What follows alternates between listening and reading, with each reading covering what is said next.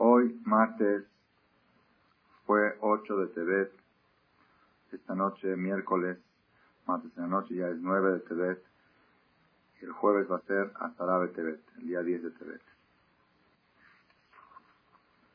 El mes de Tebet es un mes que no contiene festividades judías, no tiene fiestas, pero sin embargo contiene conmemoraciones muy importantes en la historia del pueblo judío y como vamos a ver a continuación el mensaje que contienen las conmemoraciones que hacemos en el mes de Tebet, mensajes muy trascendentales para la historia.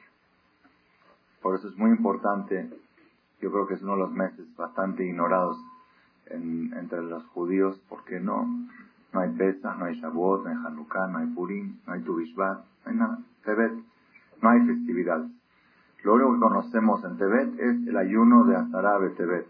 El ayuno, uno de los cuatro ayunos obligatorios que establecieron los Jajamim a través de la historia relacionados con la destrucción del Bet Amikdash.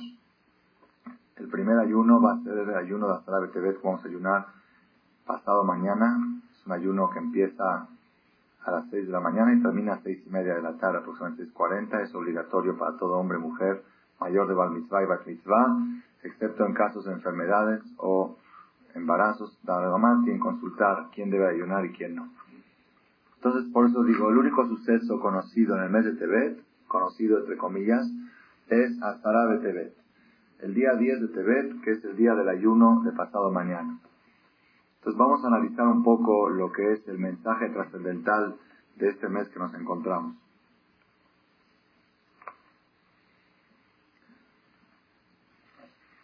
La Gemara dice, Maase Betalmay Amelech. Eso está escrito en el Talmud Megillah, hoja 9, capítulo 1. Sucedió con Talmay Amelech, el rey Ptolomeo. Ptolomeo estuvo fue el rey que sucedió a Alejandro Magno. Después de Alejandro Magno, o uno de los después, un poco después de Alejandro Magno, en Grecia había un rey que se llamaba Ptolomeo. Cuando los griegos dominaban Jerusalén, esto sucedió todavía antes de la destrucción del Bet Amigdash, pero cuando ya el pueblo de Israel ya estaba esclavizado, subyugado a los griegos, entonces el rey Ptolomeo Kines Shivim Ushnaim Zekenim reunió 72 Zekenim, 72 Hajamim grandes. Veshnitam Beshivim Batim los puso a cada uno en 72 cuartos, 72 oficinas aisladas, a cada uno de los 72 Hajamim. Veshnitam y no les dijo qué es lo que quería de ellos. Aparentemente como que los encarceló, puso en una casa. Pero no era cárcel, era una oficina bonita con mesa y todo. Benignaz del Kolehad Behad entró a cada cuarto de cada uno. De Amala Kitbuli Torat Moshe Rabhem. Dijo, escríbame la Torah de Moshe, el Sefer Torah, que cada uno escriba todo el Sefer Torah. Yo les mantengo, yo les mando comida kosher, les mando todo, escriban el Sefer Torah. Y no le dijo a cada quien que lo mismo le pidió al otro. Él quería agarrar contradicción entre los hajamim en cómo escribir la Torah. Quería buscar que entre ellos, que como que los griegos siempre quisieron destruir la cultura hebrea. Era el enemigo número uno de la cultura helénica, era la cultura hebrea. No podían contra ella. Entonces una de las formas de destruirla era demostrar que cada jajam escribe distinto. Entonces quiere decir que no es, no es verdad. Escríbame la Torah de Moshe. Eso fue exacto, no sé, pero aproximadamente este dos mil y pico de años. Dos mil doscientos puede ser es decir, antes de la destrucción del segundo Betamigdash. En el tiempo que los judíos estaban, no sé si fue después del milagro de Hanukkah o antes, eso sí no estoy seguro, pero fue en, el tiempo, en los tiempos de Grecia, ¿ok? No, todavía no se había escrito en el Talmud en ese tiempo. Escríbame la Torah de Moshe. Natana Kadosh Baruchu Belev Kol Dios puso en cada, en, la, en el corazón de cada uno de los ajamim hicieron, en total hicieron, creo que como 10, son 10 cambios que cambiaron en la Torah. Cambiaron 10 cambios en la Torah, cosas que se podían interpretar mal, las escribieron. Por ejemplo, Katbulo Elohim Bara Bereshit. no pusieron Bereshit bara Elohim, sino Elohim bara Bereshit. Dios creó el principio. Para que no piensen que Bereshit es un Dios. Bereshit bara Elohim. Que Bereshit creó a Dios. Así se podría entender. Ya está Bereshit bara Elohim, como que Bereshit es alguien que creó a Dios. Entonces pusieron Elohim bara Bereshit. Y así hicieron varios cambios. Dice el Pasuk, Elohim Dios terminó el día séptimo de todo el trabajo. Vaishbot Bayomashvi cesó el día séptimo. Entonces, ¿cómo puede ser? Terminó el día séptimo y cesó el día séptimo. O no puede terminar el séptimo y cesar el séptimo. Terminó el sexto y cesó el séptimo. Como que se contradice. La Torah dice, Elohim Bayomashvi, Vaishbot Bayomashvi. Culminó su trabajo el día séptimo y dejó de trabajar el día séptimo. No puede ser, entonces trabajó el día séptimo. Entonces ellos pusieron Elohim Bayomashishi, le cambiaron. Y así trae varias cosas, varias cosas que cambiaron que podía él, podía él burlarse de la Torah. Y después dice, ok, este suceso de Ptolomeo el rey, no voy a extender ahorita todas las cosas que cambiaron, muy interesante está el Talmud. Fue cuando le pidió el rey Ptolomeo que traduzca la Torah al griego. Eso fue algo, un milagro impresionante que sucedió en la historia del pueblo judío, que 72 jajamim aislados en cuartos distintos tuvieron la primero que todo que no tuvieron ningún error, ¿ok? Porque también, a filo personas muy eruditas, se pueden equivocar, poner una palabra de más, una palabra de menos, hasta los sofrín que escriben Sefer Torah, que copian de un libro, de un libro a otro. ¿Sí? ¿Sí? Ponen los Sefer Torah en las computadoras, pusieron 180 Sefer Torah en computadoras y salió uno solo sin errores, sin palabras de más o de menos. Cuando hicieron el programa de computación para revisar la integridad del Sefer Torah, que hoy en día ya hay, no hay, no, no, no, han, no han encontrado de 180 Sefer Torah, han sacado uno de Sefer Torah que se habían leído 30 años con ellos ya en los templos. Entonces hoy en día ya todos los Sefer Torah tienen que pasar computadora, todos porque es el sistema y es imposible, casi imposible, que un Sefer Torah escrito por el sofer sin haber pasado 3, 4 correcciones, que se encuentre con menos de 10 errores. 10 errores. Yo compré para aquí un Sefer Torah una vez, cuando lo traje no era para aquí, para otra persona aquí en México.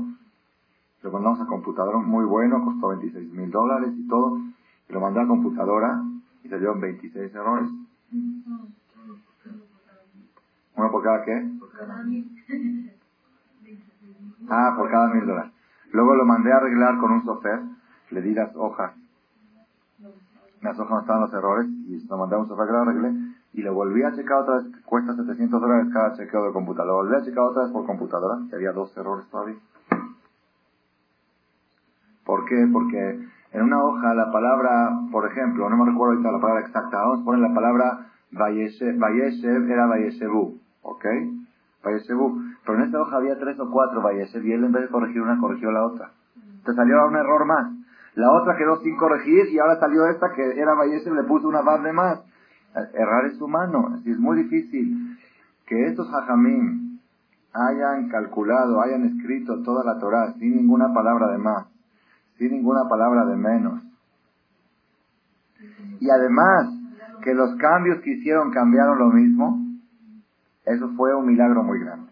Fue un milagro grandioso, fue algo, por un lado se vio, se vio, lo, el pueblo de Israel sintieron, los hajamim, los 72 hajamim salieron de ahí, dijeron que es, por un lado es un día festivo muy grande de ver el milagro de Borolam, que no se contradijeron porque él quería encontrar falsedad en y no pudo encontrar lo que, la, intención de este Ptolomeo no era, no era eh, traducir la Torah al griego nada más. La intención era demostrar que la Torah es falsa. la entonces eso no lo logró y por ese lado era un día muy festivo. Sin embargo, sin embargo, la Gemara dice que el día que se terminó de traducir la Torah al griego, se tardaron, seguro se habrán tardado dos o tres semanas, ¿no? Si no es o más, no creo, escribir toda la Torah en manuscrito y al griego, pasarlo del hebreo al griego, pero en griego.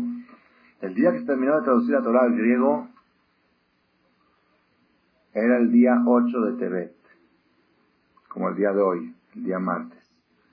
Dice el Talmud que ese día, así dice el Midrash, voy a leerlo literalmente lo que dice, Shemoná Tebet Nichteba Torah Yevanit Bimet Almaya Melech.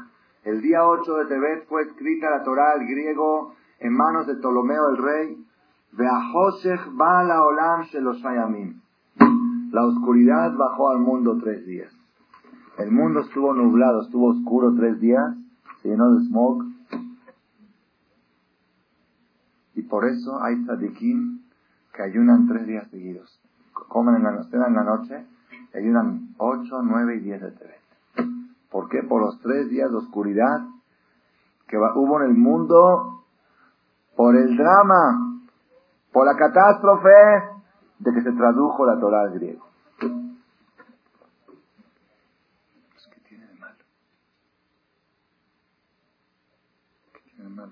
Si yo les digo que estoy traduciendo la Biblia al español, vamos a ver que dicen precioso, jajam, que vamos a una fiesta el día que acabamos de traducir la Torah, ¿qué tiene de malo?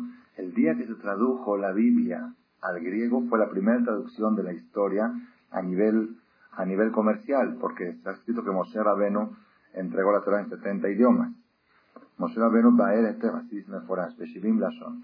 Moshe Rabenu entregó la Torah en 70 idiomas. Está escrito claramente, no, no, no sé, Baer Eter, dice en, la, en Sefer de Barín, cuando Moshe repitió la Torah, la enseñó Moshe en 70 idiomas, la Biblia. Y creo que, creo que está escrito, creo, estoy casi seguro, que la escribió en 70 idiomas. La escribió y la grabó sobre piedras. Bear Basid, ahí en Areval, en 70 idiomas. Baer Eter. Entonces, no, no es la primera vez que se tradujo, pero la traducción no era conocida. Es decir, se ve que la, tenían guardada los judíos. No, no fue a nivel comercial. La Torah a nivel comercial estaba solamente escrita en hebreo. Sefer Torah en hebreo. No existía Biblia en otro idioma más que en hebreo. A partir de Ptolomeo se tradujo al griego, después de Cirán se tradujo al latino, después ya empezaron las traducciones, traducciones, hasta hoy en día que se traducen todos los idiomas de la Biblia. ¿Ok? Tres días de oscuridad al mundo. ¿Por qué tres días de oscuridad? ¿Por qué? ¿Qué, qué, qué drama es esto de la traducción de la Torah? Dice acá, Mashal Lema Dabar Ahorita vamos a explicarlo con más amplitud este tema, pero ya más yo traje esto como introducción para que sepamos lo que estamos ahorita celebrando, celebrando, conmemorando en el mes de Tebet, o al menos en estos tres días, 8, 9 y 10, martes, miércoles y jueves, son tres días de oscuridad que bajaron al mundo como consecuencia de la traducción de la Biblia al griego por medio de Ptolomeo el Rey. 72 jajamín la tradujeron y son tres días de oscuridad. Y algunos ayunan tres días. ¿Ok? Ahora vamos a ir directamente a lo que es el ayuno a Tebet. El ayuno que nosotros ayunamos es que, es obligatorio. Estos tres solamente el Tadikim, Hasidim grandes lo ayunan. Pero el Azarabe Tebet, el ayuno del jueves, es ayuno obligatorio. ¿Qué pasó, qué pasó el día Azarabe Tebet? Azarabe Tebet es uno de los ayunos que establecieron los Ajamim como consecuencia de la destrucción del Bet Amigdash. ¿Qué día se destruyó, el Bet Amigdash?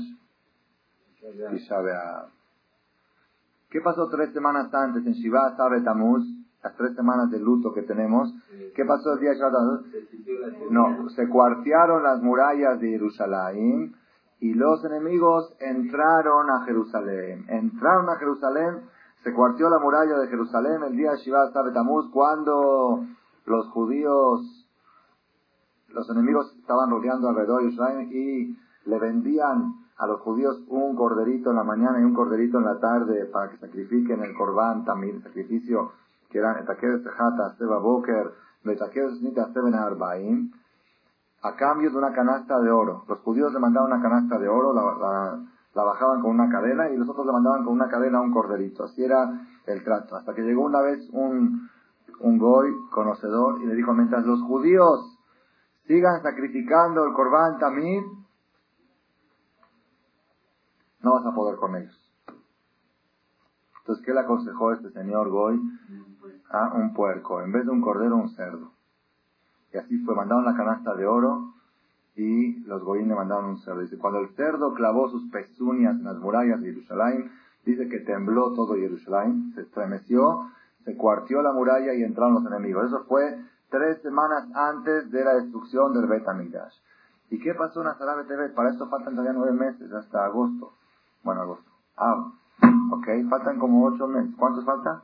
Tebet, Shvat, Adar, Nisan, Iyar, Sivan, Tamuz. ¿Sí? Siete, ocho meses. ¿Qué pasó en Azarabe Tebet?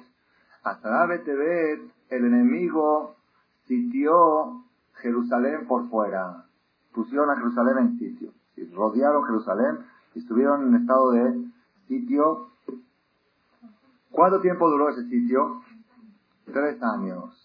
Después de tres años de que estuvieron sitiando, pues sucedió lo de la muralla, que se cuartió, Shivat Tamuz de Tamidah. Entonces, ¿por qué ayunamos nosotros en Azarabe Tebet? ¿Por qué? ¿Qué pasó en Azarabe Tebet? No pasó nada. No hubo matanzas, no hubo muertes, ¿no? El enemigo sitió Jerusalén, rodeó Jerusalén. ¿Y qué hay? ¿Y qué hay con eso? Dice, dice el Midrash, el día de Azarabe Tebet fue, el día 10 de Tebet fue Tejilat Jurban fue el principio de la destrucción. No se destruyó nada, pero al principio cuando el enemigo llegó y rodeó la muralla, ya se considera el principio de la destrucción y por eso ayunamos nosotros el día de Azará Está escrito en la laja. Entonces yo pregunto, todavía no se entiende, si no ha sucedido nada como principio de la destrucción, no ha sucedido nada, ni un, no hubo muertes, no hubo nada ese día, ¿Por qué motivo tenemos que conmemorarlo a tal grado de hacer un ayuno obligatorio? Ok, cuando se rompió la muralla y entraron, entraron. Cuando quemaron el quemaron. Pero aquí no pasó nada. El enemigo llegó y rodeó Jerusalén. No sucedió, empezó, pero duró tres años. Si fuera el mismo año todavía lo entendería. Pero tres años duró y a tal grado que el enemigo ya había hecho Yehush. Yehush que ya se desesperó, dijo ya no va a poder, con este país no va a poder. Y pensó regresarse. Dice que salió una voz del Shamaim y le dijo, no te regreses porque ya llegó el momento de, destruir Jerusalén. Pero el enemigo ya había, ya había levantado las manos. ¿Cuánto puede aguantar en estado de sitio? Jerusalén resistió. Entonces, ¿qué pasó en Azarabe TV? ¿Por qué hacemos un ayuno obligatorio? ¿Por qué el día jueves es un ayuno obligatorio? Rabotay, nosotros vamos a ver, vamos a ver, con esta conferencia, con esta plática, que el mensaje más potente que existe en la Torah con respecto a la destrucción del pueblo de Israel en la historia está escondido en el ayuno de Azar. Más que Tisha más que Shiva Tamuz. Y ahorita vamos a ver por qué con la explicación que vamos a dar de Nosotros, el pueblo de Israel, ha sufrido en la diáspora, en el Galut, ha sufrido muchas persecuciones, muchas situaciones. Hemos pasado varios galuyot.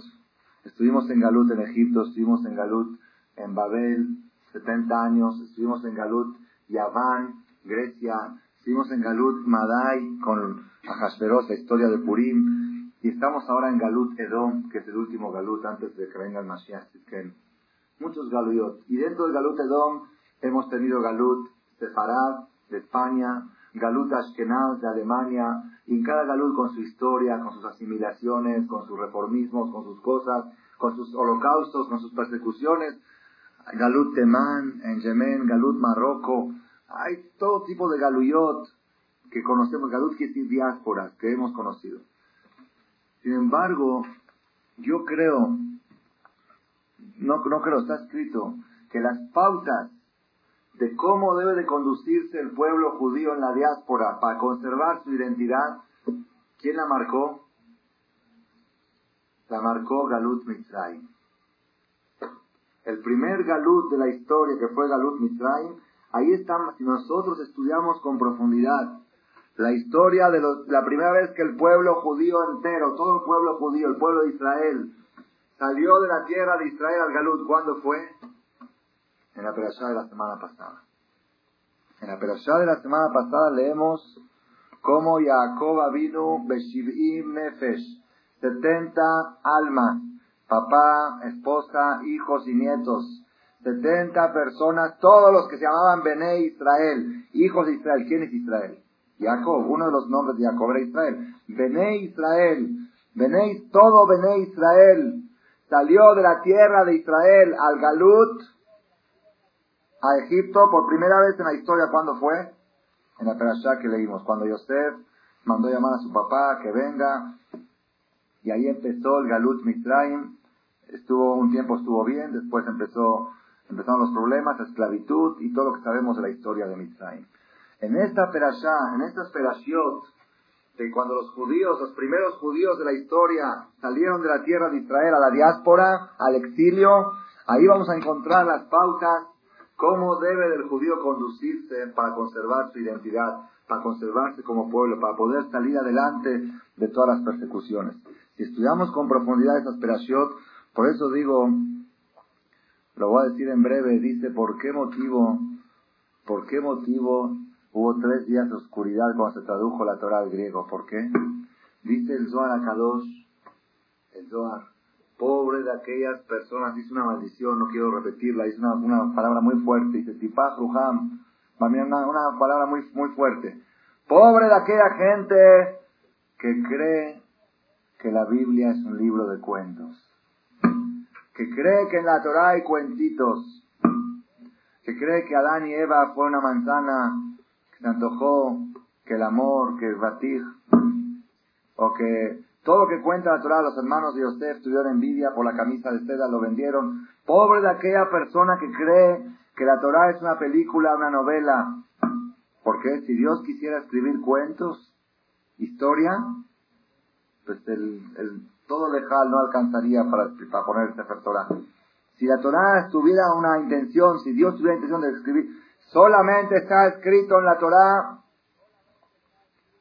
relatos eternos, relatos que tienen mensajes eternos, que se repiten en la historia. Pero relatos que no son con mensaje eterno no aparecen en la Biblia. Así dice la persona tiene que saber que cada cosa que está leyendo tiene mucha profundidad. Yosef representa algo y los hermanos de Yosef representan algo y Misraim representa algo y la esclavitud, cada cosa representa cosas muy profundas y hay mensajes eternos que tenemos que sacar nosotros de la Torah. ¿Por qué motivo? Dice el Midrash, dice así, mire qué bonito, dice el Midrash, Mashal, ¿a qué se compara esto de la traducción de la Torah al griego? Learish enitot de Besoger un león, un león que lo cazaron, cazaron un león vivo y lo pusieron en una jaula. Antes que lo casen al león, todos tenían miedo del león, decían, ¡uh, el león! Ahora todos venían y observaban, decían, ¿y dónde está? Este es el león, este es el fuerte de la selva, este es el rey de la selva, mira, está ahí encerradito, mancito. Va al zoológico, dice, no, el rey de la selva, ¿qué rey de la selva? Una jaula chiquita no puede, no puede romperla. Dice Leabdil, es así también la Torá. La Torá, mientras estaba en manos del pueblo de Israel, estaba solamente escrita en la zona Kodesh o en, las eh, o en las traducciones que dijimos que la tenía el pueblo de Israel. Los goí no tenían acceso a ella. El que quería tener acceso a la Biblia, la única manera de acudir con un jajam que le diga qué dice la Biblia. Y el jajam le decía, dice esto y, y significa esto y quiere decir lo otro. Después que la traducieron, la tradujeron al griego, la gente dijo, ah, esta era la Biblia, ¿qué cuenta? Se enamoró fulano de fulana, vio esto, vio el otro. Cuento de hermanos, envidiaron, bajó el valor, el valor de la Torah bajó ante los ojos de la gente.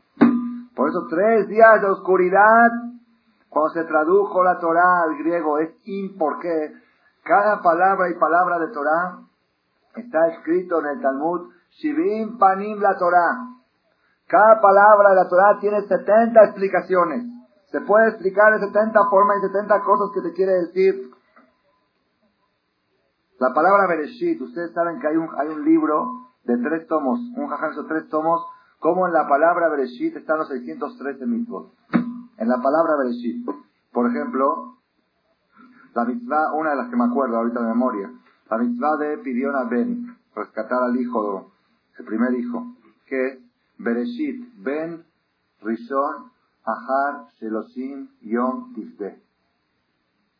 Ben Rishon, el hijo primero, Ahar Sheloshim Yom, después de 30 días, rescátalo. Son las letras de Bereshit, esa la anagrama. Bereshit. Una vez estuvo aquí un jajam y me dijo otra cosa también que está en Bereshit. Bebo Rasha Ehad Shemo Yeshu Telu. Cuando venga un Rasha su nombre será Yeshu, cuélguenlo. anagrama, Bereshit, me borras. En la palabra Bereshit solo están escondidas cosas y cosas. Ahora, a ver, ¿cómo se traduce Bereshit en español? En el principio. A ver, dime las 70 explicaciones en el principio. Por más que le busques, no, es imposible traducir la Torah. Cuando traduces la Torah le quitas toda su fuerza, le quitas toda su energía, le quitas su mística, le quitas lo escondido que hay dentro, de la, le quitas la Kabbalah que hay dentro de la Torah. Entonces, por eso el día que se tradujo la Torah al griego fue un día muy triste para la historia del pueblo Israel. ¿Por qué? Porque ellos leen los hermanos de José y hacen una película, José el Soñador. Una, una bonita novela para divertir a la gente, José el Soñador.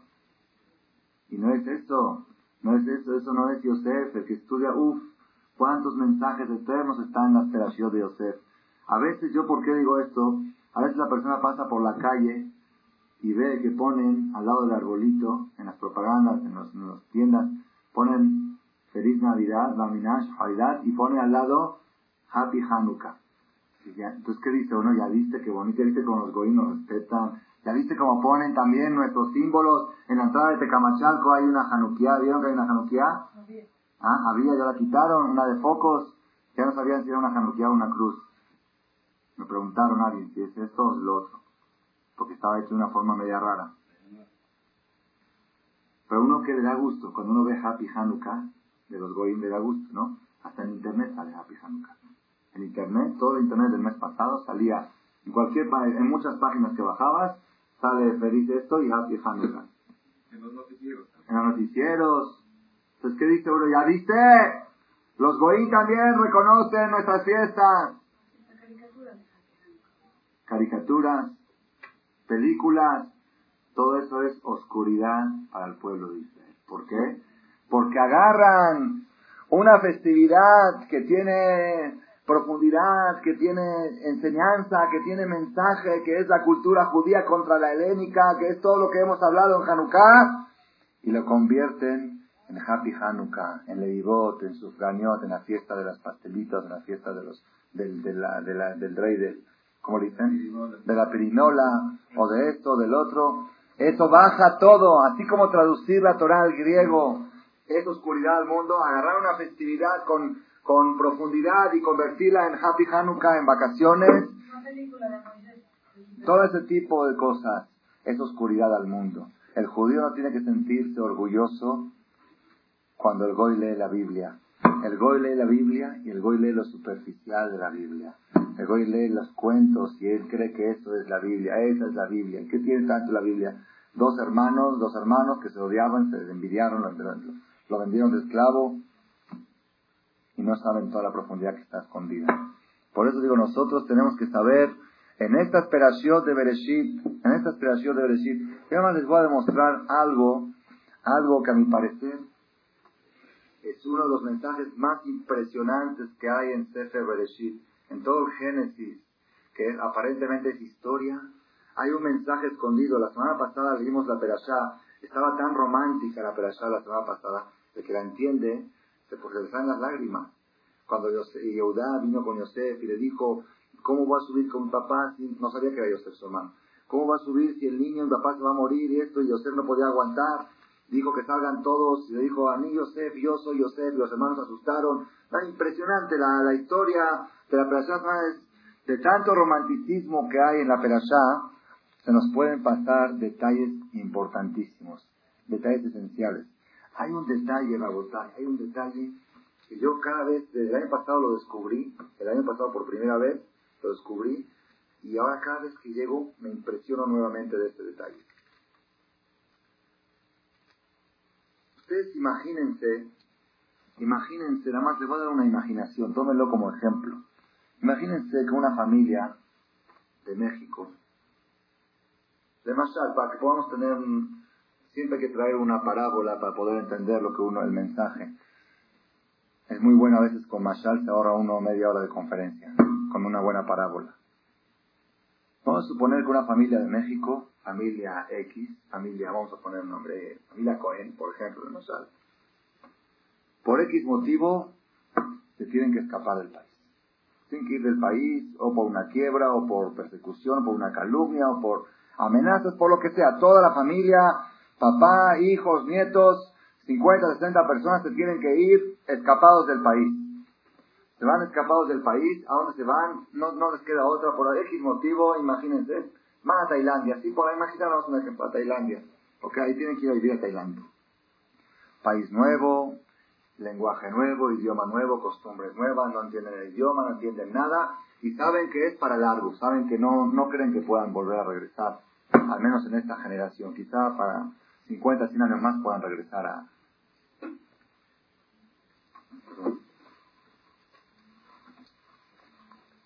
¿Ok? Entonces, hay un problema. ¿Cuál es el problema? En Tailandia, los tailandeses, los tailandeses, ellos, todo como Mashal, eh, tómenlo porque no, no, no es real, pero podría ser real.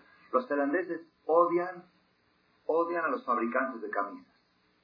Vamos a suponer, vamos a suponer, odian. ¿Pero por qué los odian? ¿Por qué? Porque ellos dicen que hay que vestirse de túnica. Ellos tienen vestimenta, ah, vestimenta musulmana, no una vestimenta especial, y a los que fabrican camisas es contra la cultura de ellos, los odian, los, los, detestan, no pueden soportar a los que vienen a fabricar camisas a Tailandia. No, no, no, no, no lo soportan. Así, un ejemplo, espero que nadie no haya aquí fabricante de camisas no se ofendan, ¿ok? Un mashal, por ejemplo, ¿ok? Ahora, ¿cuál es el problema? Esta familia Cohen, que se van de México a Tailandia, ¿cuál es su especialidad? Toda su vida fabricaban camisas. Ellos, su papá era fabricante de camisas, su abuelito fabricante de camisas, su bisabuelo eh, son de, sangre camiseros, de sangre, son fabricantes de camisas. Y llegan a un país que lo peor que hay para ellos, lo que más detestan, lo que, le hagan, lo, que más asco le dan, son los fabricantes de camisas. ¿Por qué? Porque ellos quieren túnicas. No quieren que la gente vista camisas. Por ejemplo, todo como más. ¿Qué hace el papá el abuelito, el jefe de la familia está cuando están a dos, tres horas de aterrizar el avión en Tailandia. Y todavía no sabe si le van a dar visa en el aeropuerto, si lo van a dejar entrar. ¿Qué le dice a los hijos? Miren, si les llegan a preguntar a qué se dedican, digan cualquier cosa menos camisas. No vayan a decir. ¿Por qué? Porque tenemos que entrar a la sociedad, estamos llegando a un país nuevo, ni modo que entremos directamente, es un insulto para ellos, es algo, les da, hay que ocultar. Vamos a fabricar camisas. No digo que no, pero que no se enteren, que no sepan. Vamos a hacerlo ocultas, vamos a empezar, vamos a ganar el mercado, pero que no sepan que somos fabricantes de camisas. Y cuando caminen por la calle no les digan a nadie que fabricamos camisas. ¿Por qué? Porque la gente ve un fabricante de camisas y escupe. Así era, así era la costumbre. Entonces no digan, tenemos que entrar en la sociedad. ¿Ok? ¿Está lógico o no está lógico? Viene José, miren, impresionante. Cuando llegó cuando llegó Jacob a Egipto, ¿quién salió a recibirlos afuera de la ciudad antes que entren a Egipto? Salió a Vallesor Yosef Mercaptó, amarró Yosef su carruaje, Vayal Dikrat Israel Aviv Goshen, salió a recibir a su papá, a Goshen. Vayera Elá, Vaipol, se abrazaron, lloraron. Vayomer, pongan atención a esto, ¿eh? pongan atención porque es algo, algo impresionante, de veras impresionante. Fayomer Yosef Elejav, le dijo Yosef a sus hermanos, Eleve Aguida le Paró, voy a subir a avisarle al faraón, Romerá Elav, le voy a decir a él, Ajay, mis hermanos, Ubetaví, mi familia, Asherberes Kenan, de la tierra de Kenan, Bau Elai, vinieron aquí a Egipto. Vanashim Roetzon, ellos son hombres pastores de ganado, que Anshem y son gente que se dedicaron siempre al ganado. Betonam Ubukaram y trajeron con ellos su ganado y su vacuno de Jola Shalaim Viu. Ve allá y será Kikra la o cuando los llame a ustedes el faraón. Ve amar mamá Sejem, les va a preguntar a ustedes a qué se dedican ustedes. Va Martem, ustedes le van a contestar al faraón. Anshe Mikme Abadeja. Hombres de ganado fueron tus servidores. Hombres de ganado. Mineurenu Beadata. Desde nuestra juventud nuestra niñez y hasta ahora. Gama Nahnu, Gama Boteno, también nosotros, también nuestros padres, nuestros ancestros, abuelos, todos somos de sangre de paz. ¿Por qué? Porque es el asco de, de los egipcios, todos los pastores de ganado. Los egipcios detestan Toabá. ¿Saben qué es Toabá? Toabá es peor que asco. Toabá es cuando uno ve algo es abominable. Algo que es, le da ganas a uno de vomitar cuando lo ve. Los egipcios, a la gente que se dedica al ganado le tienen asco, asco, no los pueden ver. Entonces cuando vengan ustedes con el faraón y les pregunte a qué se dedican, díganle que nosotros nos dedicamos al ganado. Nosotros desde niños hasta ahora, nuestros padres, nuestros abuelos, somos de sangre ganadera. De nuestra sangre nos dedicamos al ganado. ¿Para qué?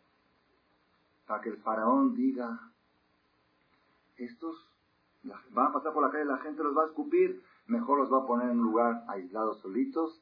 Babur Teshebu Goshen.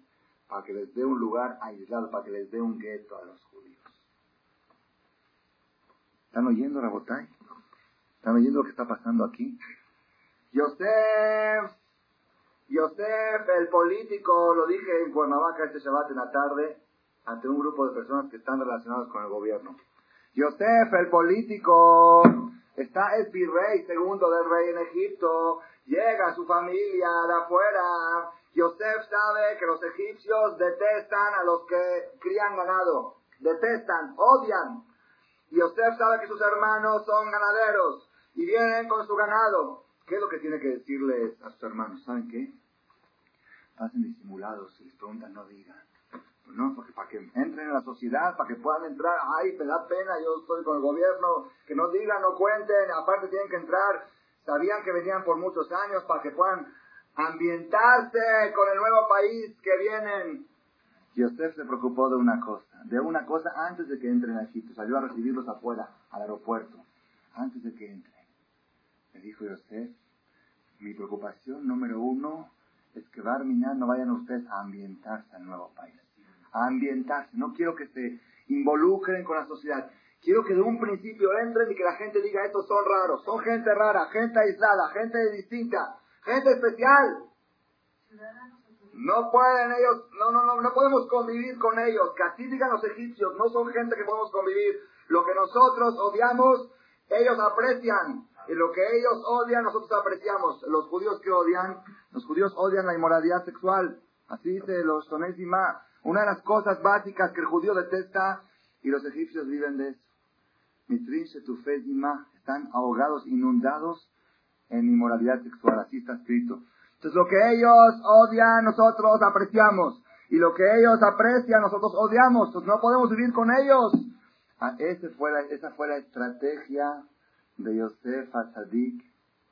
Ustedes fíjense, fíjense que en la historia del pueblo judío, el galut de Mitzrayim fue un galut muy duro. Mitzrayim fue un galut muy duro. A tal grado fue duro que los judíos llegaron aprender de los egipcios la idolatría. todos los judíos que salieron de Mitzrayim eran los de Abodátara. ¿Dónde lo dice eso? En Keriat Yansuf, antes de que se parta el mar, dice que los malajim en el cielo había un debate. Decían, Halalo de Abodátara, Halalo de Abodátara, ¿por qué vas a ahogar a estos frente a estos si todos son idólatras? Los judíos que salieron de Egipto también eran idólatras, creían en figuras. Por eso Dios tuvo que advertir tantas veces, no, no cometerás imágenes, no adorarás figuras, porque venían con, esas, con ese hábito de Egipto. Los judíos en 200 años que estuvieron en Egipto se hicieron idólatras. Pero sin embargo, hay algo muy curioso. No hubo ni un solo embarazo de asimilación. Ni un judío nació de papá egipcio. Ni uno uno solo, en el desierto, que dice, Beshem Shelomit Batibri, una mujer que fue violada, violada por, por el, el, verdugo de su marido en el trabajo. Este verdugo violó a la mujer en la noche y de, ese, de esa violación nació un niño que no se sabe el nombre, nada más dice Beshem el nombre de su mamá, y ese niño fue un niño que cuando se peleó una vez con otro insultó y dijo una grosería a Dios, y merecía la pena de muerte y lo mataron en el desierto con la pena de muerte. Único, único, Yahidu Pirtemó Akatub, único y lo propagó la Torah. Después todos los demás, todas las familias que salieron de Misraim, todas eran puras. ¿Dónde aprendemos? Mispahata Hebroni, Mispahata Mahli, Mispahata Musi. Todas las familias tienen la He y la Yud, el nombre de Dios al principio y al final. Dios atestigua, dice que los Goim decían, ¿Es posible que los egipcios dominaban sus cuerpos y no dominaban sus mujeres? Si podían, si los tenían sometidos, ¿tú crees que no, no, no, no dominaban también sus esposas? La Torah testigua que no hubo un, uno solo, uno solo que hubo y murió ahí en el desierto. Todo lo demás, no hubo un caso de asimilación en Egipto. ¿Cuál es el secreto? ¿Cuál es el secreto? Idolatría sí, asimilación no. ¿Dónde está el secreto? Pues yo digo, la garantía de la asimilación no es ni el Shabbat, ni el kosher, ni la tevilá, ni muchas cosas que la gente cree que es garantía de asimilación. No. Hay que respetarlas. Claro, hay que respetar Shabbat, respetar cosas. No, no estoy diciendo que no arminar. Hay que respetarlas no por la asimilación, porque Dios dijo que hay que respetar Shabbat. Pero nadie se puede sentir protegido con Shabbat, Kosher y Tevilá. Esas cosas no protegen al pueblo de Israel. ¿Qué es lo que protege al pueblo de Israel? La estrategia de Yosef. La estrategia de Yosef. Yosef le dice a sus hermanos cuando los manda a llamar el faraón y les pregunte a qué se dedican, ¿qué tienen que decir? Nos dedicamos al ganado, ¿para qué? Para que el faraón solito diga, estas son gente muy rara, no pueden convivir con los egipcios. Que el judío trate, en otras palabras dice el Talmud, tres cosas conservaron a los judíos en Egipto. ¿Cuáles son las tres cosas? Y sus nombres. Cuidaron sus nombres, nombres judíos, cuidaron la vestimenta judía y cuidaron, ¿qué más? El lenguaje judío. Son tres cosas que no son pecados. Tres cosas que no es haram. Está escrito en alguna, en alguna parte en la Torah, haram llamarse Eduardo. No está escrito en ninguna parte. No es haram. Y, digo yo que no es haram, no es ningún pecado. Pero es un punto que identifica entre el Yehudi y el Goy. Los judíos, los Goyim se llaman Alberto, los judíos se llaman Abraham. Una vez le pregunté, sí, ¿por qué se ríen? ¿Hay aquí Alberto? Una vez preguntó, sí, una vez preguntó un jajam en Argentina, un jajam hace muchos años, decía, ¿quién les dijo a ustedes que Abraham es Alberto? Porque empieza con A. Anima también empieza con A. Así decía, así lo decía. Decía, ¿quién les dijo? ¿Quién inventó? A Ezra es Ezra, y Abraham es Abraham, Isaac es Isaac, y Jacob es Jacob, Jack. Jack. No es haram llamarse Jack, pero no es Jacob. Jacob es Jacob, no es Jack. Isaac es Isaac. Por eso digo, detalles pequeños, detalles pequeños que no son haram, detalles pequeños que no son pecados. ¿Hay algún haram hablar en español? ¿Un haram? Si habría haram no estaría yo hablando ahorita en español. No, no, la Torah no dice en ninguna parte, no hables español. Sin embargo, los judíos en Egipto conservaron su lenguaje. Quizás sabían también egipcio, pero entre ellos hablaban en el lenguaje de ellos, en la zona Kodesh. Esto los conservó como judíos, cosa que no es pecado, ni es misma. Ni es misma ni es pecado, es un punto de identificación. Lenguaje, nombres y vestimenta. No dice vestimenta recato no recato, pero vestimenta de Goim, dice, está escrito, Melamed Ayu Israel Metsuyanim Sham, lo decimos esto en la Gala de Pesach.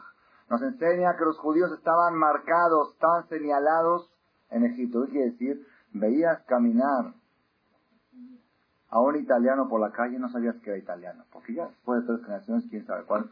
Veías a un español, veías a un judío en la calle en Egipto, este es judío, porque la forma de vestir era distinta. No era haram, no era haram. Pero decía, esta, el yehudí nunca iba con la moda. La moda iba por un lado y el yudí iba por otro lado. La moda está a los goyim. El yudí no viste según la moda. Una vez le preguntaron a mi jajam, una vez le preguntaron a mi jajam, ¿por qué usa saco tan largo? No tiene calor, no tiene... Dijo, créemelo, estoy esperando que salga la moda de saco largo para usar corto. Dice la idea, dice la idea no es usar largo, la idea es distinguirnos. La idea es ser distintos. Una vez le preguntaron por qué se corta el pelo tan cortito. Dijo, estoy, me encanta a mí el, así, el pelo largo. Estoy esperando que sea la moda de corto para dejármelo largo. Es la idea de distinguirse. Distinguirse es una estrategia, es Diosef. Es lo que dijo Diosef, que la gente te vea en la calle y que diga, estas son gente rara. Son gente de equipaz, son gente barbona, son gente, gente distinta, gente rara, gente rara. Tú estás festejando diciembre y están llorando. En agosto estás de vacaciones, están sentados en el suelo porque ¿verdad? Son gente rara. En Año Nuevo, de repente en septiembre y, en diciembre para ellos no es nada. Gente rara, gente totalmente rara. Ya no, no, no los entiendo a los judíos. Esa es la, esa es la estrategia militar de la cultura judía. Yosef Atzadik, hombre de política, Yosef no era un, era un hombre que estaba en la política y bien metido en la política. En la historia del Galut no hubo un hombre que estuvo en un poder tan alto, un judío que tuvo un poder tan alto como el que tuvo Yosef. Toda la economía, las yeshivot que había en esa época, las mantenía Yosef del gobierno con autorización del faraón. No hubo en la historia, no había déficit, no había que ir a colectarse de acá para mantener el colel. Colel se mantenía de la caja, imagínate ahorita que diga Cedillo, todos los colelín de México salen del gobierno, del ministro de Ministerio de Cultura. No hubo en la historia algo así como lo que voy a hacer. Yosef marcó la pauta. ¿Saben cuál es la pauta?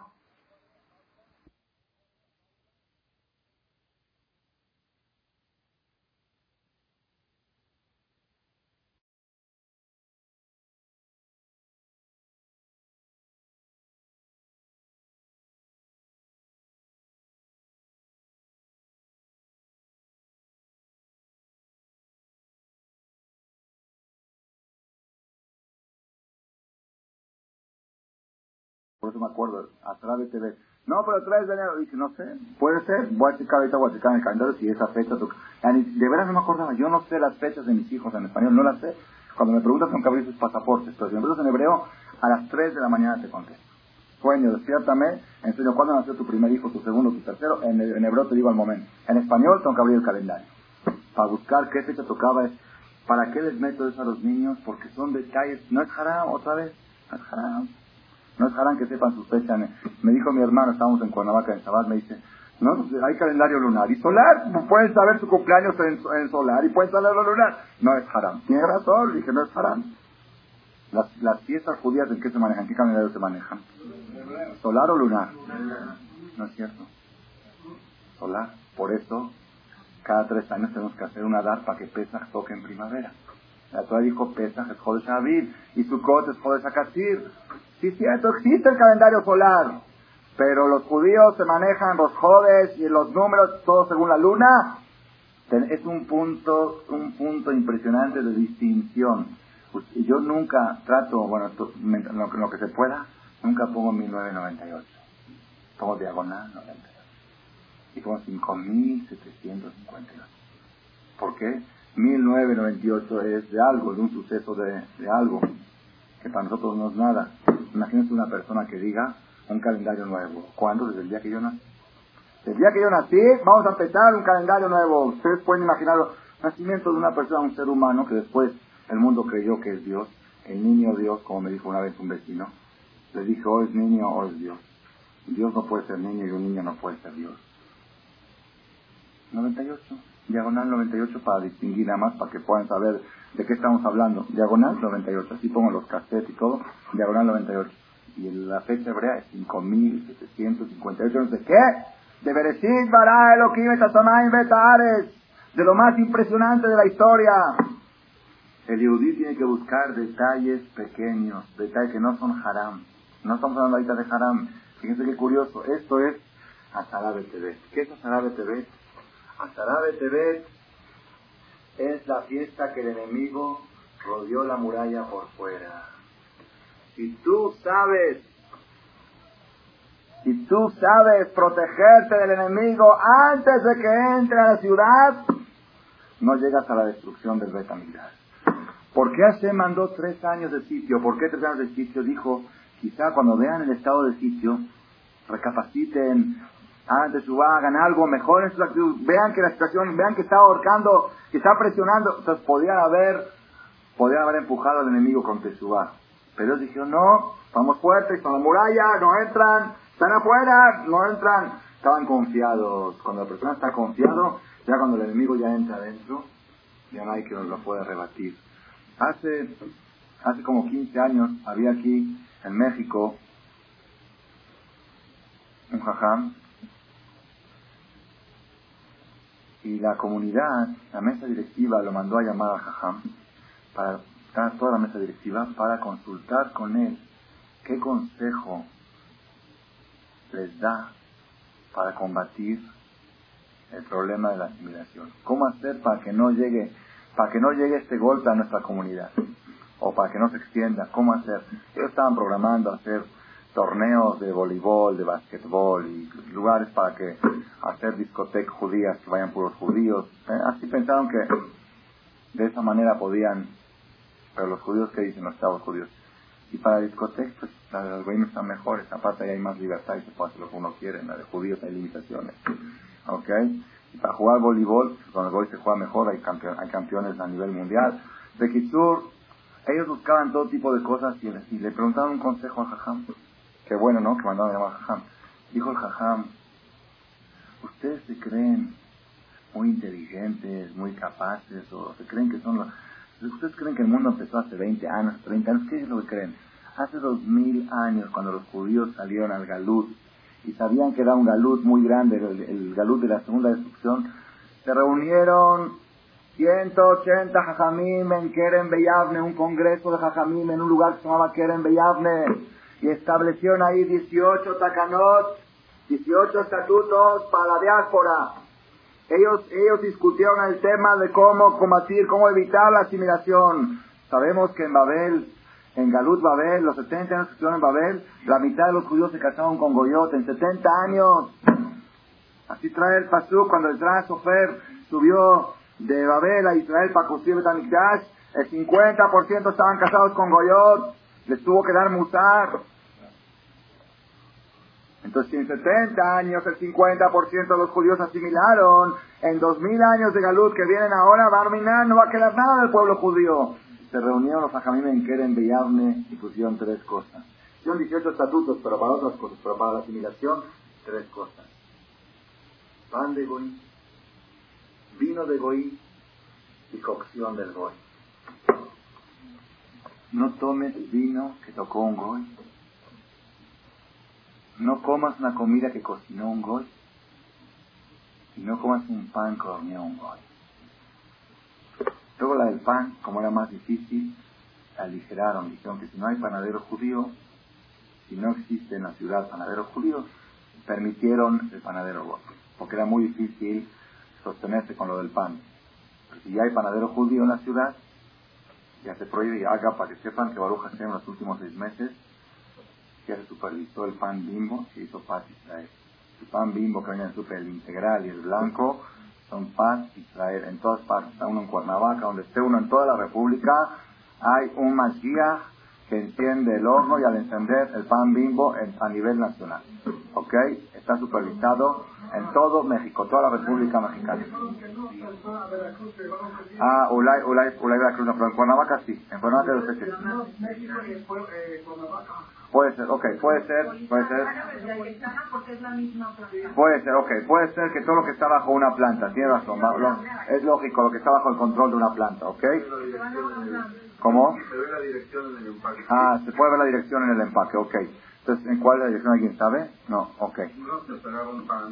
Exactamente, agarramos un pan aquí en el súper y todo que tenga esa dirección está... Eh, todo lo que está en esa planta está, es pan Israel. Es un pan encendido horno por unidos. Pan de goim, vino de goy, de goy, que eso no hay vino bimbo. Hay que comprar vino kosher, no queda otra a fuerzas. Y también cuando es kosher, cuidar que la goya no lo toque. Depende si es hervido, si no es hervido. Y me gusta que si es hervido. Si es hervido ya no hay problema si el goy lo toca. Porque el hervido ya baja su categoría, ya no hay problema. Y cocción del goy. Cualquier comida que cocinó el goy, aunque sea kosher, aunque no tenga ningún ingrediente prohibido, el hecho de que lo haya cocinado con una sopa, un caldo, en la olla del judío, y la verdura, nada más una cocción del goy, un huevo frito hizo la igire, que se lo coma ella. ¿Por qué? Nada más por el único problema que lo cocinó ella. Su goy. Esas tres cosas no están prohibidas de la Torah. La Torah no las prohíbe. La Torah prohíbe Hazir, prohíbe Taref, prohíbe... Eso no lo prohíbe la Torah. Pan del goy, la Torah lo permite. Vino del Goy, la Torah lo permite. Y cocción del Goy, la Torah lo permite. Jajamim hace dos mil años lo prohibieron por una sola razón.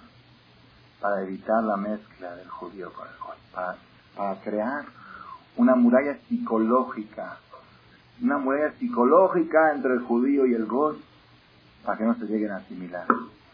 Dijo el jajam, este jajam que estaba aquí en México, jajam de Ben David, les dijo a la mesa directiva, dijo, tráiganme ustedes una generación que han cuidado esas tres cosas y se han asimilado.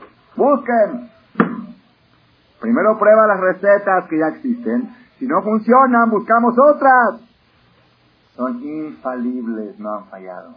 No han fallado. Mientras el judío se cuidó de esas tres cosas, no se mezcló cuando empezaban a aligerar, a aflojar, ¿qué podemos hacer? Esto, y está, pum, pum, empezaron a aflojar restaurantes. No tarefe, kosher, nada más cocción del goy, vino del goy. Ahí vino la destrucción del pueblo. Entonces, ¿por qué esperar hasta que el enemigo rompa las murallas y esté adentro de la ciudad? Cuando el enemigo está alrededor de la muralla, bombarda y empuja al enemigo.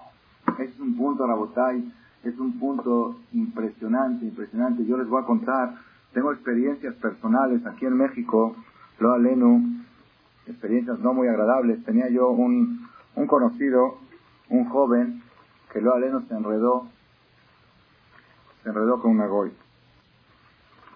Se enredó con una goy. Y este joven estaba tan enredado por más que hablaron con él, Jajamín, era religioso, religioso, pero bien, bien religioso. Shabbat, cosas, bien, bien todo. Cayó, cayó con una goy. Estaba muy enredado con ella. Él me contó después. Dice que iba con la goya a cenar. Ella comía sus inmundicias. Y él ya su jitomate, su pepino y el limón lo cortaba con la mano porque el cuchillo era tarea. Porque si cortas el limón con el cuchillo, como el limón es ácido, ácido se considera como caliente. Él sabía, él había estudiado y sabe que caliente es como que pones el cuchillo en caliente, el cuchillo tarefa en caliente, hace tarefa la comida. Y como el ácido es como caliente, dice, hasta en eso me cuidaba. Estaba ella comiendo jazir del otro lado de la mesa y él con su jitomate y pepino y con el limón cortándolo con la mano. ¿Por qué no con cuchillo? Es que nuestra religión no lo permite. Y entonces, ¿cómo? Dice, con ese y ese hará del sexo no podía. No, era, una, era una cosa que no sabe que, que, tenía en la cabeza. No podía, no podía.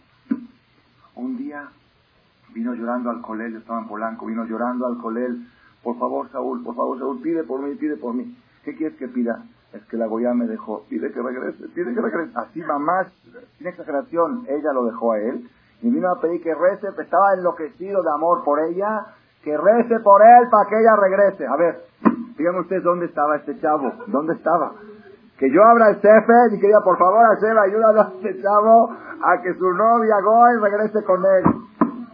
Era un drama, era un drama, era un drama, tal, tal grado que él la perseguía ya en su trabajo, saliendo del trabajo se agarraban a golpes, él y ella, porque ya no querías con él, y luego el papá de ella mandó a amenazar de muerte al, al muchacho. Fue un drama, drama. Tuvieron que alejarlo del país por unos meses.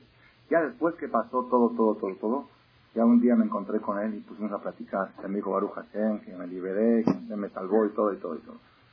Dice, dice, no puedo creer, no puedo creer cómo yo me cuidaba en el detalle más mínimo de religión. Más mínimo. Una vez en Rosana, la Igire, la, bueno, la Igire digo, la, la Goy, le llevó el traje de la tintorería al colegio. Donde él rezaba, rezaba en el colegio. Porque en Rosana es haram y la tintorería recoge el traje. Pero la Goy puede. Entonces, como es su novia Goy, le dijo, el favor tú. Lo llevó, hijo, está tu traje. Dice, yo me cuidaba en todo, en derrabanán, en, todo se cuidaba, menos en este tema. No, no, no, no, no puedo explicar. Y me mostró, me enseñó él una carta que le mandó ella. Para convencerlo a él, en otras palabras, que no es un necivo. Eh, no es necivo, que sí, que muy necivo. Ella le mandó a convencerlo a él. Y miren cómo lo convenció. Vamos a suponer que se llamaba Rubén, ¿no? Rubén, para no decir nombre, Rubén, un nombre ficticio.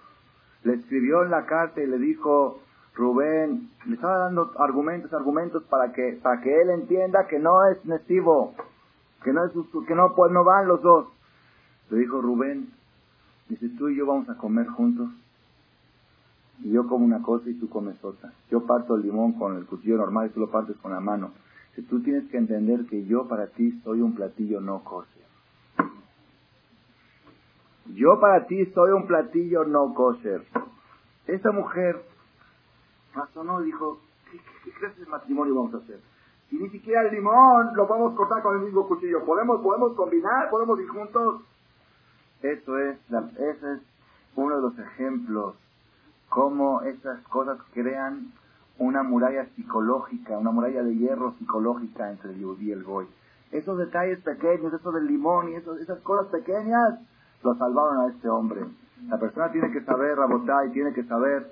Una vez contó el jajam, jajam Galinsky, ¿se acuerdan de él que viene aquí a México? Un jajam chaparrito que se caracteriza por su estatura jajam que estuvo en Rusia, tiene historias muy grandes. Él debe tener más de 80 años y viene a México cada año. Todavía casi le fuerza, tiene 30 años viniendo a México a, colectar para la Yeshiva, donde él trabaja, donde él mantiene. De Kitsur, un jajam que a los 19 años abrió una escuela en Rusia, la comunista, y llegó a Siberia por el pecado de haber abierto esa escuela. Estuvo en Siberia y tiene cuentas, relatos de la cárcel de Siberia. Tiene mucho, mucho, mucho lo que aprender de él. Si algún día Tashem viene a México, cuando venga Tashem, los voy a presentar aquí, que les dé una conferencia, vamos a traducir. De Kitsur, que le de larga vida. Él cuenta que en su campaña, que en su colecta que hace por todo el mundo, una vez llegó a una ciudad en Estados Unidos, creo que era en, en Colorado, o en Denver, por ahí, por sus lugares. Llegó ahí una comunidad en allí, pusieron anuncios que va a hablar un jajam, un rabino, va a hablar en iris, porque era el idioma que podía entenderse con la gente de ahí, él no sabe inglés, va a hablar en iris. Entonces llenó, estaba llena la sinagoga, en Sabbat de la tarde estaba dando su conferencia, y había un señor que estaba sentado así cuenta en la primera fila y estaba mirando muy atento, estaba muy atento a la, conferencia. Cuando terminó, su acompañante del jajam le dijo, este señor que está en la primera fila es un señor muy rico y que también le gusta ayudar. Tanto, ojalá que podamos hacer algún contacto con él para que nos dé una buena ciudad para la ah, ok, ok. Así de casualidad se acercó el Señor mismo al Jajam, le dijo, Jajam, puede venir a visitarme esta noche a mi casa. Sábado no noche. Jajam que dijo, con mucho gusto, dicen que es un hombre muy rico y que le gusta ayudar, y yo, yo a eso vengo, y me está invitando, pues ¿qué más quiero? Llega la noche a su casa, cuenta el Jajam, primer policía, interrogaciones, quién es usted, revisación, todo, segunda caseta, tercera caseta, una mansión, no era una casa, una mansión, algo, algo fuera lo normal, el lujo que vio allá. Cuando llegó por fin a la puerta de adentro, lo sale a recibir el Señor y dice, Jajam, esta noche te vas a llevar de aquí varios millones de dólares. Vas a recibir varios millones de dólares. ¿Qué dijo el Jajam? Jajam, sí, falta a eso vengo. Dice nada más con una condición. Estoy aseguro es una condición incumplible. ¿Qué condición? Dice, mira, yo soy un hombre no religioso, no respeto Shabbat, no respeto cosas, no pero una cosa sí respeto. Yo nada más quiero que mis nietos sean judíos. Es lo único. Tengo un solo hijo. Lo mandé a estudiar a la universidad, no sé de dónde. Me mandó una carta hace seis meses que anda con una goy que está cada vez más seria la cosa y que ahí va, y que ya va por ese rumbo. Por más que traté de explicarle y decirle y le escribí cartas y le mandé gente, no pude hacer nada. Y dice, yo todo lo que he trabajado en mi vida, todo lo que he trabajado en mi vida es la herencia para este hijo. Mi herencia va a quedar para un nieto hoy. No puede creer. Dice que él tiene ahorrado en el banco 12 millones de dólares en efectivo que eran regalo de boda el día de boda de su hijo. Lo tenía preparado para regalo el día de la boda. Si yo el día de la boda de mi hijo con una goy voy a darle un regalo para sabiendo de que sus hijos van a ser goy, ¿qué voy a hacer con ese dinero? Dijo, si tú lo convences que la deje a la goy y que busque una paisana, seis para ti y seis para él.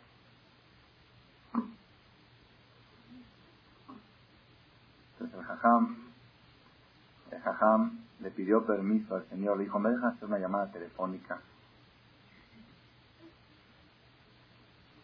a Israel? Dijo, sí, larga distancia, era la noche, Moshe en era la madrugada. Despertó a la esposa, dice, Sara, Sara creo que se llama Sara. Dice, somos multimillonarios, tenemos 60 millones de dólares, no sé qué. Dice, ¿qué estás hablando? ¿Me estás despertando? ¿Qué estás, qué estás diciendo? Aquí hay una persona que está dispuesto a pagar 6 millones de dólares para que su hijo se case con una paisana. Yo tengo 10 hijos casados con paisanos, entonces yo tengo 60 millones de dólares. Yo no sabía que yo era tan rico. Yo no sabía que era tan millonario. Rav Galinsky, Rav Galinsky. Dice Jaján que colgó la bocina y le dijo, te puedo hacer una pregunta. Hacer una pregunta. Dice, ese dinero, los 12 millones de dólares, no te los ganaste en la lotería de fin de año. Los tienes Sí, dice, no, tengo hace mucho tiempo, hace 10 años ya los tiene en el banco, generando intereses. Me preguntó, jaja, entonces, con esos 12 millones de dólares, tu hijo podía haber vivido con los intereses toda su vida, sin necesidad de trabajar. ¿Por qué en vez de mandarlo a la universidad no lo mandaste a una yeshiva, a que conozca sus valores, a que estudie Torah, y nunca le iba a faltar nada a ese hijo? ¿Por qué? ¿Qué necesidad tenía? Hay gente que son pobres Dicen, ni modo, quiero que mi hijo no sufra, que mi hijo tenga una carrera, que tenga una profesión. Tú ese problema no lo tenías. ¿Por qué causa, qué necesidad tuviste de mandarlo a hacer carrera? Es enfermedad, es, es, es, es, ceguera, ¿qué necesidad? ¿Tú tienes necesidad de que haga carrera tu hijo? Se contestó el papá esas palabras. Y eso es lo que viene a la conferencia de hoy. Jabalmania, Jolasot, ¿qué puedo hacer? Se hace el magia meujar. Cuando la persona se da cuenta ya es tarde. Haceje la inteligencia, el raciocinio, llega tarde. La persona razona cuando ya no puede reparar. La persona quiere evitar la destrucción cuando el enemigo ya está en la, ya está dentro, ya rompió la muralla, ya entró a la ciudad. Ahí no hay quien pueda mandar al enemigo para afuera. Estando el enemigo adentro no hay quien lo pueda rechazar. Si tú supieras utilizar la medicina preventiva cuando el enemigo estaba en Azarabe TV, ese es el ayuno del jueves, cuando el enemigo rodea la muralla por fuera, que todavía estás fuerte por dentro, si supieras en este caso prevenir la destrucción, no llegarías a Tisha B'Av.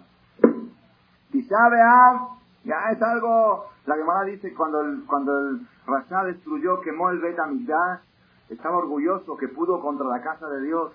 Le salió una voz del cielo y le dijo, Rasha, una harina molida moliste.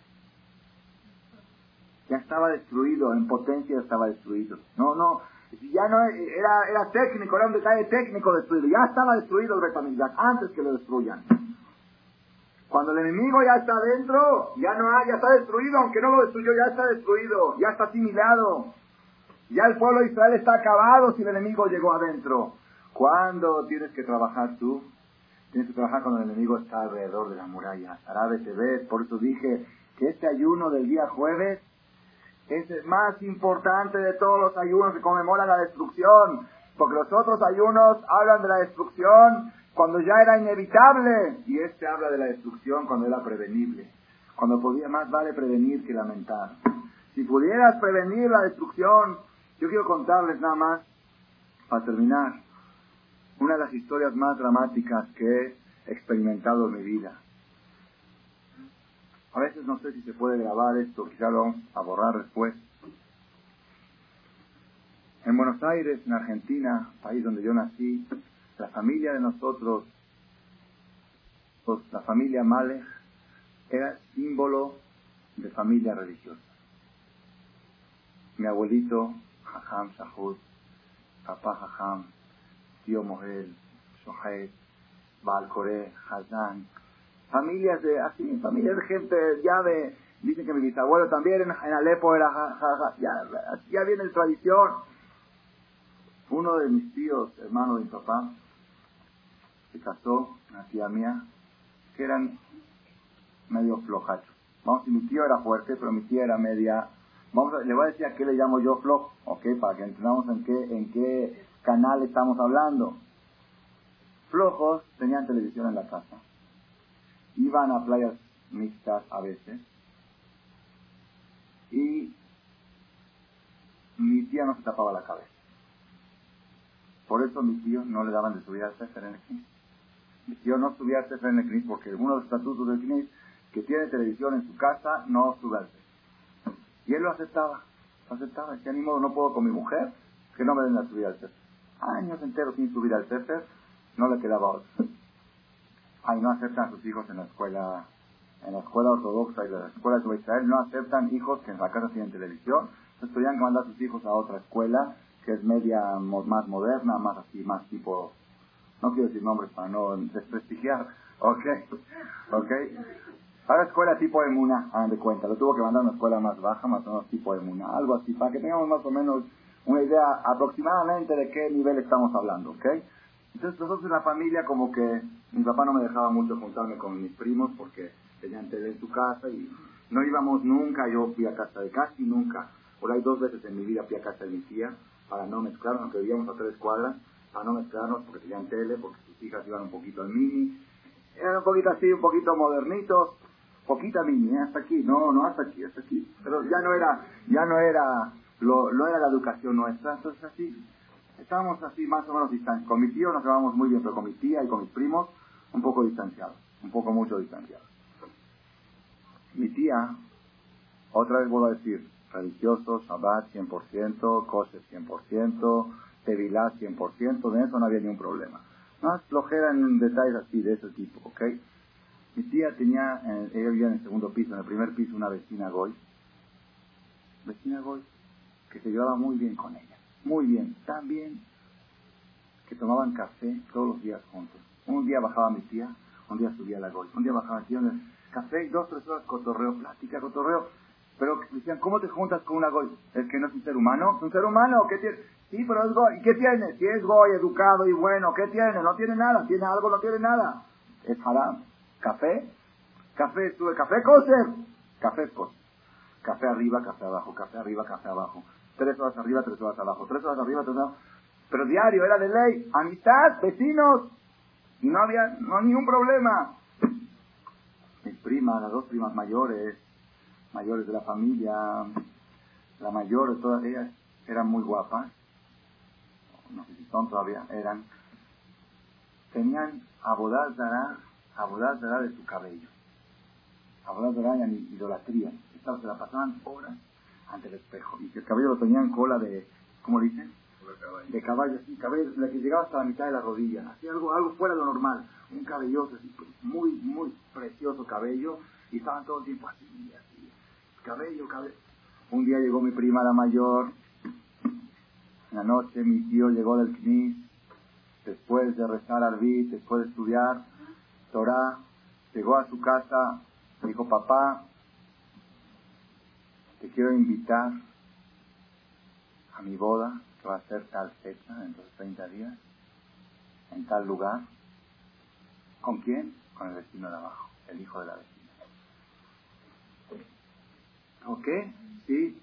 ¿Cómo, hija? No te vengo a preguntar, te vengo a informar y a avisar. Dijo, ya es un hecho. No me hables, no me discutas el. Nada más te aviso porque es falta de respeto que no te avise. El papá en, era un departamento chiquito, así el papá se inspiró tanto, cerró con llave el departamento, dijo, de aquí no sale aquí no sale. Agarró unas tijeras y dijo, le voy a cortar ese cabello. Le va a cortar porque ahí tiene metido su abogado, ahí tiene metido su satán, lo tiene ahí, se lo tengo que cortar. La persiguió, empezaron a jugar a las escondidillas, la persiguió por toda la casa una niña de 19 años, ella con su cabello volando de un lado a otro, el papá corriéndola con, la tije, con las tijeras. Luego la, denunció que lo quiso matar. Ella denunció a su papá que la quiso matar con, el, con, el, con la tijera, pero no era cierto, la persiguió para cortar el cabello. Cuando la alcanzó en el comedor, en la sala, la agarró del cabello y ¡tas! le cortó. Lo cortó desparejo, feo.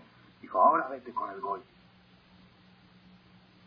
Mi prima de la desesperación que le cortaron su abuela salió al balcón y se tiró del segundo piso.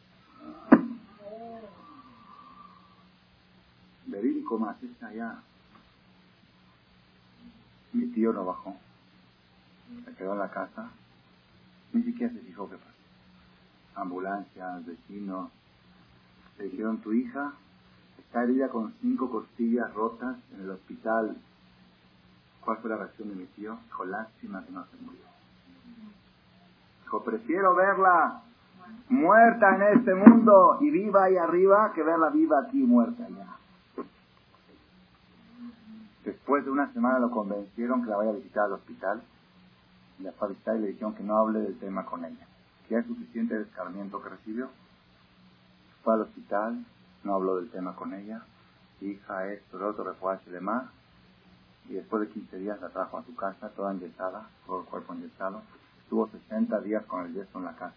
Después de 60 días mi tío no se aguantó, no se aguantó, se acercó a su cuarto. Dijo, tengo que hablar con ella. No puedo, no, ya, tengo que saber qué va a pasar. Dijo, hija, ¿qué es lo que piensas hacer? Dijo, casarme con el vecino.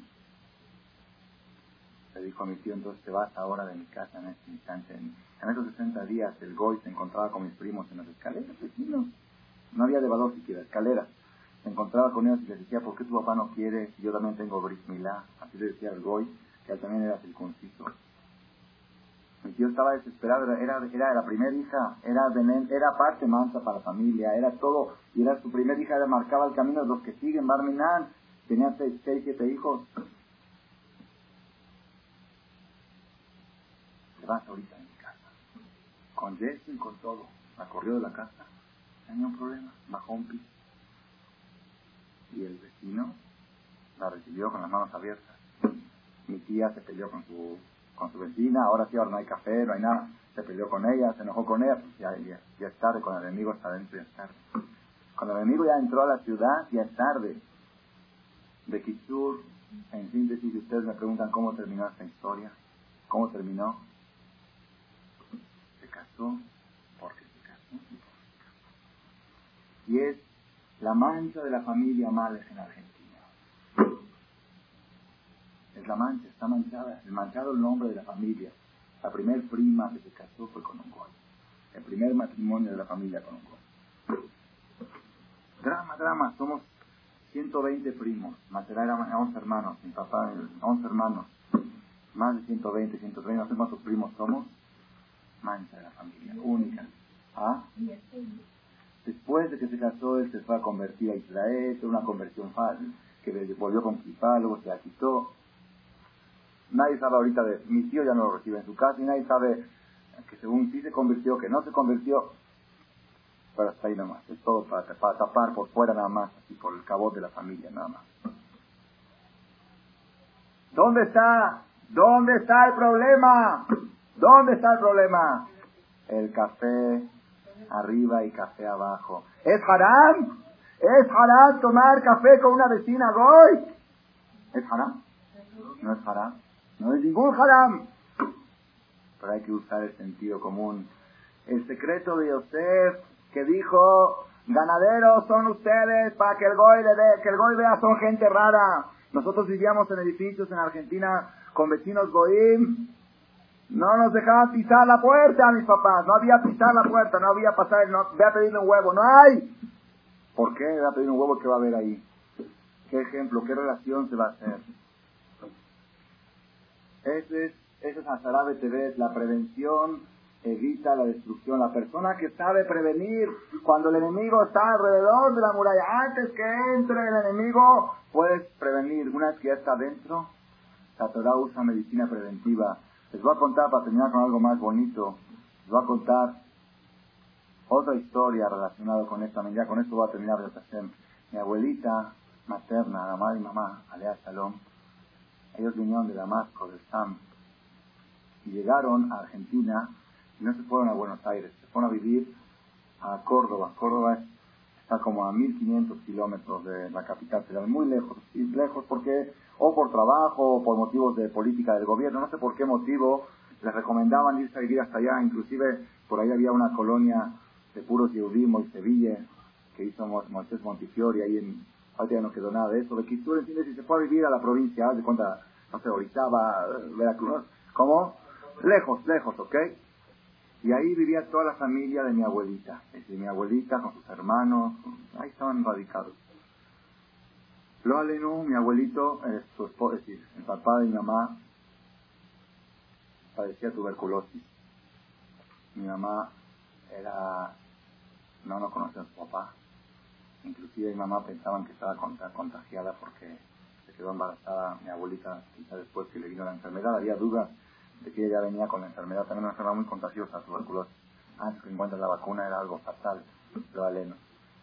Era peor que el SIDA, era algo de, de, nada se contagiaba lo aleno. Tenían que estar como leprosos en hospitales especiales todo.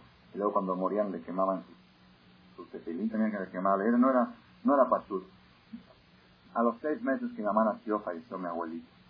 Mi mamá es la más chica de siete hermanos.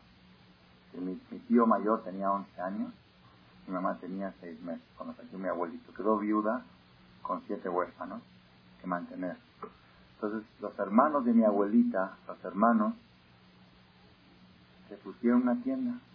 Ahí, en Córdoba, le pusieron una tienda al público para vender. Y de eso vivían. Baruch así no faltaba nada. Comían, vivían, no faltaba nada. Nunca fueron ricos. Cuando mis tías empezaron a crecer, tenían nueve años, diez, once, a los trece, catorce años, mi abuelita oyó rumores de la vecindad que decían Juan para Raquel y Vázquez para Esther, para Teresa. Y así empezaban a hacer entre los boys, pero de, de, de, quizá de WhatsApp, de chiste o de medios de verdad. Ay, mira qué buena pareja se ven cuando iban a la escuela juntos. Mira, ahí está Juan. Mira qué bueno Juan para qué, qué buena pareja. Mi abuelita oyó esos chismes, esos rumores, y dijo, y los hermanos de ella le dijeron, ¿cómo te vas? No tienes de qué vivir, no tienes, aquí tienes tu tienda, no tienes de qué vivir, te vas a morir de hambre, aquí estamos nosotros, tu apoyo, ahí no hay nadie, ¿qué vas a hacer en Buenos Aires? ¿Quién te va a dar trabajo? ¿De qué vas a comer? Yo prefiero morir morirme de hambre y no de un infarto de ver a mis hijos como él. No, pero eso es exagerada, eres fanática, ¿qué tiene que ver? Están, están vacilando, no está serio. Yo me voy, me voy y me voy. Pon a la parada del tren a despedirla, todos los hermanos llorando de ella. ¿De qué va a vivir? ¿Se va a morir de hambre? Se llevaba siete huerfanitos de 14 años a 3, 4 años. Llegó mi abuelita a Buenos Aires, puso a las hijas de 11 a 14 años a trabajar. Tres hijas a trabajar y a su hijo a los 12, a mi tío a los 12 a trabajar lo que sea de empleados en fábricas de zapatillas. tenían que trabajar Sabat, no le interesó, bueno, no había otra.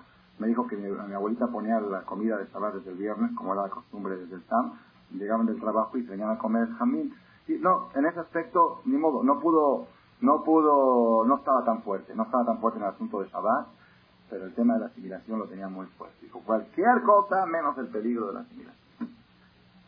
Después Baruch Hashem, se hicieron todos el Shabbat, nietos Jajamín, se casaron todos con gente religiosa, Baltesubá, esto, el otro, Baruch Hashem, decenas, decenas de nietos y centenas de bisnietos, todos en el camino de la Torah. Cosas increíbles, así Abrejim, Jajamín, de todos los hermanos de mi abuelita no tienen un nieto judío. Un nieto, los que se quedaron en Córdoba. Un nieto judío no hay. No sabemos, no conocemos uno. Todos son.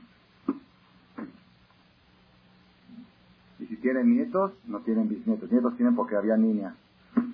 Por niñas puede ser que tengan nietos judíos, pero bisnietos ya no hay. ¿Qué es esto? Esto es Azarabe te ves cuando el enemigo está alrededor de la muralla. No cuando tu hija te dice, estoy enamorado de tal y me voy a casar con este goy, ahí te despiertas, ahí ya está el enemigo adentro, ya no hay lo que hacer. Cuando oyes los chistes de Juan para Juanita, Juan para, para, Raquel, ahí de chistes del enemigo alrededor de la muralla, ahí tienes que escaparte del problema. Eso es Azarabe TV, eso es lo que vamos a ayunar el día jueves. El jueves cuando estemos en el ayuno y sienta uno que el estómago le pica y piensa, ¿y qué estoy ahorita yo ayunando? ¿Que estoy mesnún? ¿Que tengo hambre? ¿Que estoy ahorita sin comer? Que se acuerde de este mensaje. Estoy ayunando para recordar que la prevención evita la destrucción. Si tú sabes prevenir la destrucción desde Azarabe Tebet, no llegas a Tisha B'Av. Tisha B'Av ya no hay lo que hacer. Cuando el enemigo cuartea la muralla ya no hay lo que hacer. Cuando el enemigo está fuera de la muralla, ahí sí puedes evitar la destrucción. Si tú quieres evitar la destrucción, tienes que cuidarte de detalles pequeños, no necesariamente haram. que no son jarames, pero detalles pequeños que distinguen, que marcan la diferencia, que marcó Yosef en la perashá de la semana pasada que dijo, cuando te pregunten los goim a qué te dedicas, busca algo que los goy detesta, ¿para qué? Para que te vean como raro, que te vean distinto, que digan, no, nunca puede haber una comunicación entre ellos y nosotros.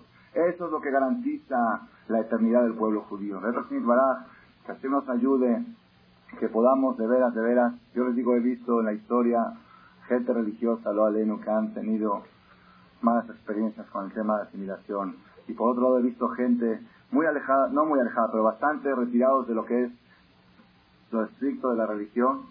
Y Baruch Hashem en este aspecto se han conservado muy bien. Y analizando el punto, son gente que tomaron detalles pequeños y les pusieron mucho énfasis. Los jodes, las fechas, el nombre, Jacob, Isaac, la, la, forma de decir, la forma de ser, la mentalidad. Esas cosas garantizan la continuidad del pueblo judío, que así nos ayude que nosotros podamos educar a nuestros hijos cuando el enemigo está fuera de la muralla, que no tengamos nunca que tratar de empujar al enemigo cuando ya está adentro, sino desde afuera es mucho más fácil combatirlo para que pronto, llegando al Masías, que no podamos recibirlo con alegría y menos. Gracias, Gracias, ¿Su pregunta? pensé que iba alguna conexión entre el de cuando se tradujo, o lo que perdimos, bueno, lo, no, la, la, la, el contacto es, la, la, relación es de que por traducir la Torah a otros idiomas, la gente dejó de estudiar lo profundo de la Torah, dejó de entender los mensajes escondidos que hay en la Torah y nada más lo leían como una historia, como el ejemplo este de Roeston que José le dijo a sus hermanos qué es lo que tienen que decir cuando llegan a Egipto. Es un ejemplo de una enseñanza eterna, una enseñanza eterna que la gente por verlo como una historia no se da cuenta de la importancia de este mensaje. Rabotai, el que no dijo Arbit, por favor. Gracias por su atención a este shiur del Rav Malech. Les recordamos que pueden visitar la nueva página de shemtov.org en el internet www.shemtov.org. Actualmente la página cuenta con varias secciones. Noticias sobre las actividades del Shem Tov a nivel mundial, escuchar o bajar las últimas conferencias del Rav Malek, escuchar o bajar la alajá del día, imprimir o estudiar desde su computadora la perashá de la semana, estudio diario de Gemara, Daf Yomi en español, sincronizar su iPod con podcast, un manual para crear su propio CD de las conferencias que existen en la red, adquirir libros con entregas internacionales con la metodología del Rav Malech de español, fonética y hebreo simultáneamente, así como ubicar las ciudades en donde se reparten CDs a nivel mundial. Es que la misbot y muchas gracias.